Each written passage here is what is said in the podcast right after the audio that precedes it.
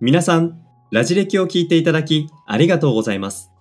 この番組は歴史を身近に感じてもらいたいと熱意を込めて話をする歴史大好きリートンとこの熱量をリスナーに心地よく届ける、相づちダメ出し、収録編集担当、音の職人、ソッシーとでお送りします。変化の激しいこんな時代に知ってほしい。そんな思わずシェアしたくなる歴史の話をお楽しみください。いやー、前回、方言の乱についてね、はい。熱く熱く語ったわけですけれども、まあやっぱり歴史の話っていうもの、この方言の乱のところでも話をしましたが、はい。歴史の話じゃないんだよね。歴史なんだけど。うん。そこからどうやって現代に生かす、えーエッセンスだったりとか、うんそこで学びをつかみ取るか。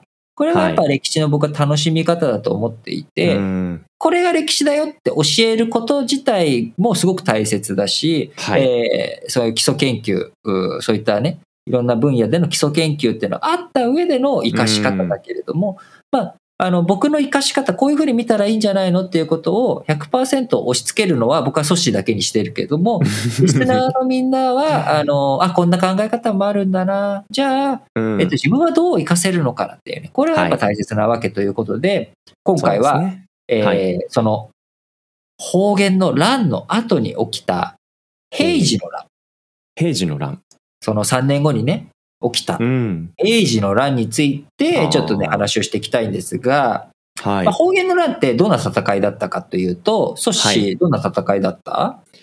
貴族と武士、こういった二つの対立構造がぶつかり合ってっていうような。ちょっと違う。ちょっと違う。ちょっと違うちょっと違うというか結構違う。ぜ結結構違う。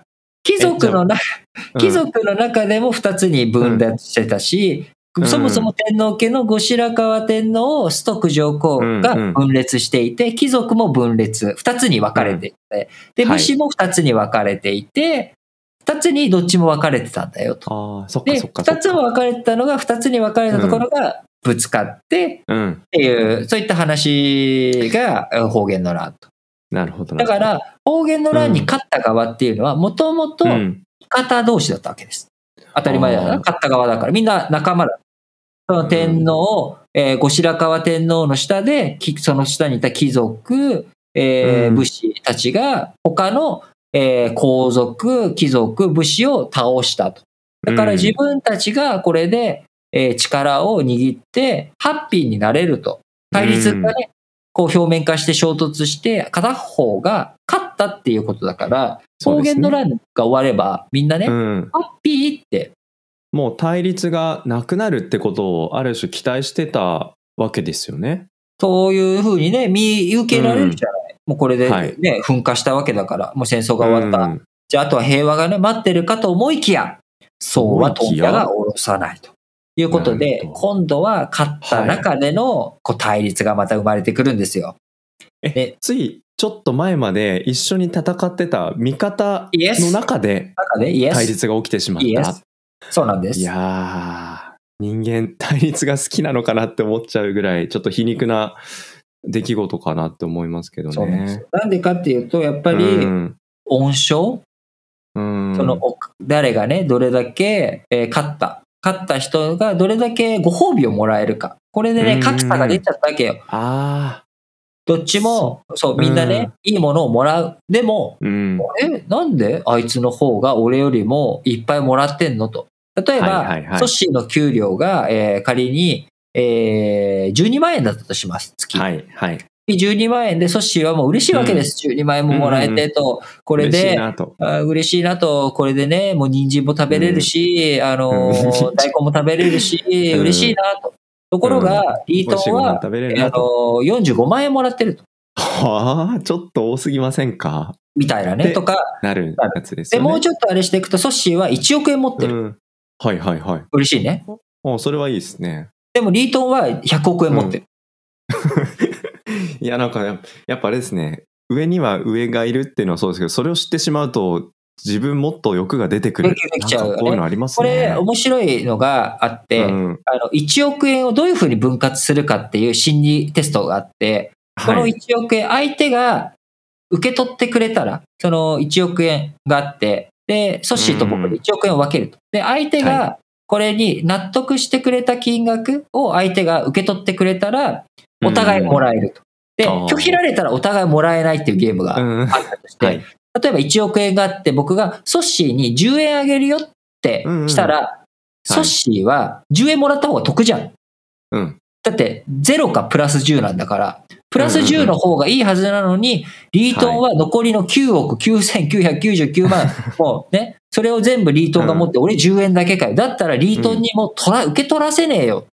っていうので拒否。っていう、こういう、あの、ものがあって、これ交渉をなしにすると、こう、結局、5000万、5000万に結局なっちゃうんだって、お互い。であるいは、うん。僕が、あの、6000、僕が4000万で、ソッシー6000万とか、うん、こういう選択肢もあり得たりとかするっていうことで非常に人間の欲というのは、自分がただプラスにもらえる、あるいは合理的な判断だけじゃなくて、うん。相手との比較。あ、俺なんで？不公平じゃね？みたいな。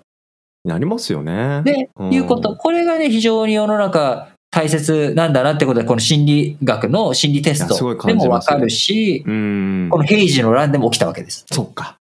ここの平時の乱でも同じことが起きたってことなんですね。似たようなね。まあ当然分割どうするかっていうのを差配するのは、あの、一番トップの人たちなわけだけれども、その人が武士の清盛に対しては、まあ、いい国、その、いい治療国とか、いい領土を挙げた、うんいい身分を挙げた。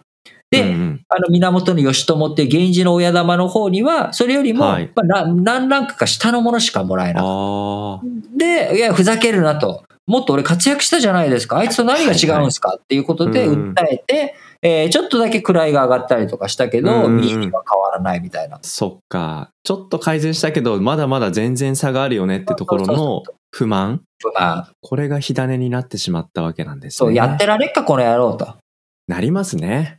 そうんだからまさにリートンとソッシーが、こう対立がくすぶっているところに、ついに衝突が起きてしまったっていうのがうん平時の乱だったわけですよか。。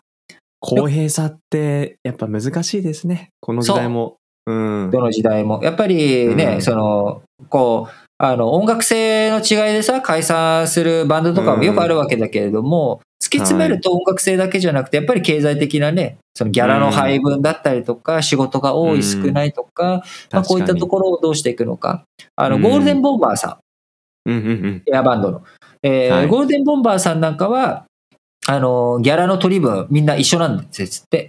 そうなんですね。もちろんあの楽曲作ったりとか、その著作権では実際作ってる、あの、なんだっけ、あの、桐生院さんうんうん。もらってる、がね、うん。もらってるらしいけど、はい。他のギャラは基本的になんかみんなできちんと分けたりとか、なんかそういうので、やっぱりその公平性をどうしていくのかっていうのはね、やっぱり非常にどのお世界においても重要なわけです。うん。で我々ラジ歴もね、なんかその辺は気を配っていかなきゃいけないんだけれども、うん。まあ基本的に全部僕がね、ポッケに入れて、阻止には渡さないっていうね、まあこういった姿勢態度をね、貫いていってしまって。いや、まあ、それもそのうち表面化するんで、そうそうそう早いうちに整理しといた方がいいと思いますよ。そうそうそうそうそう。じゃあ、切り捨てていくか、みたいなね。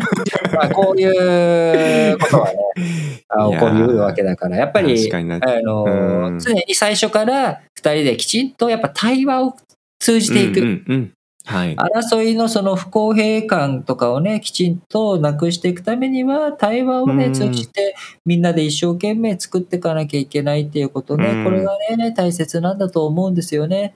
だから、ねの、平治の乱、この結果、えー、源氏の源義朝は、結局、平清盛に負けて、うん。もともと恩賞でもね、あの、いい思いをできなかった。しかも負けうてん。死んでしまう。最後、部下にね、うん。裏切られて殺されてしまうっていうことで、は非常に悲しい最後を迎えるわけなんですが、この時源頼朝、息子の源頼朝は、はい。えー数えで13歳だったかな、あ源頼朝はこの戦いで、まあ、生き延びることはでき、平清盛に捕まったけれども、えーうん伊豆の、伊豆にはい。流罪。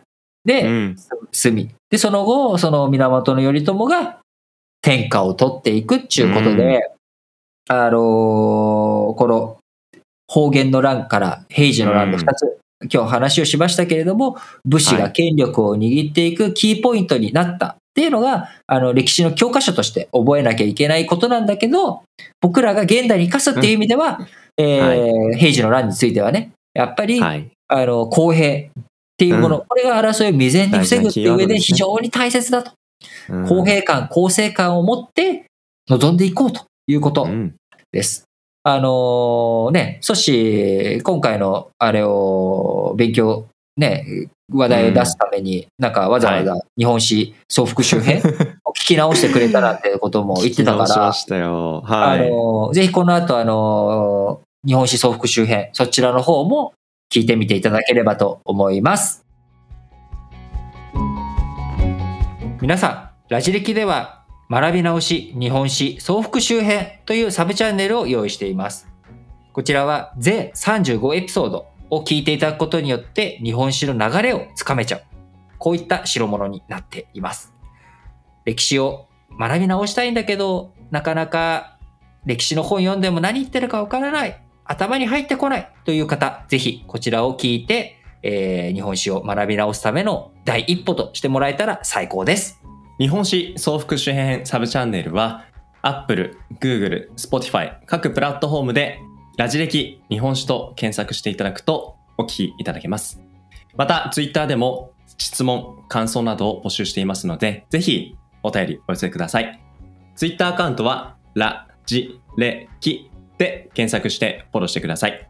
それではラジオ歴史小話本日はこの辺りまでお相手はリートンとソッシュでした。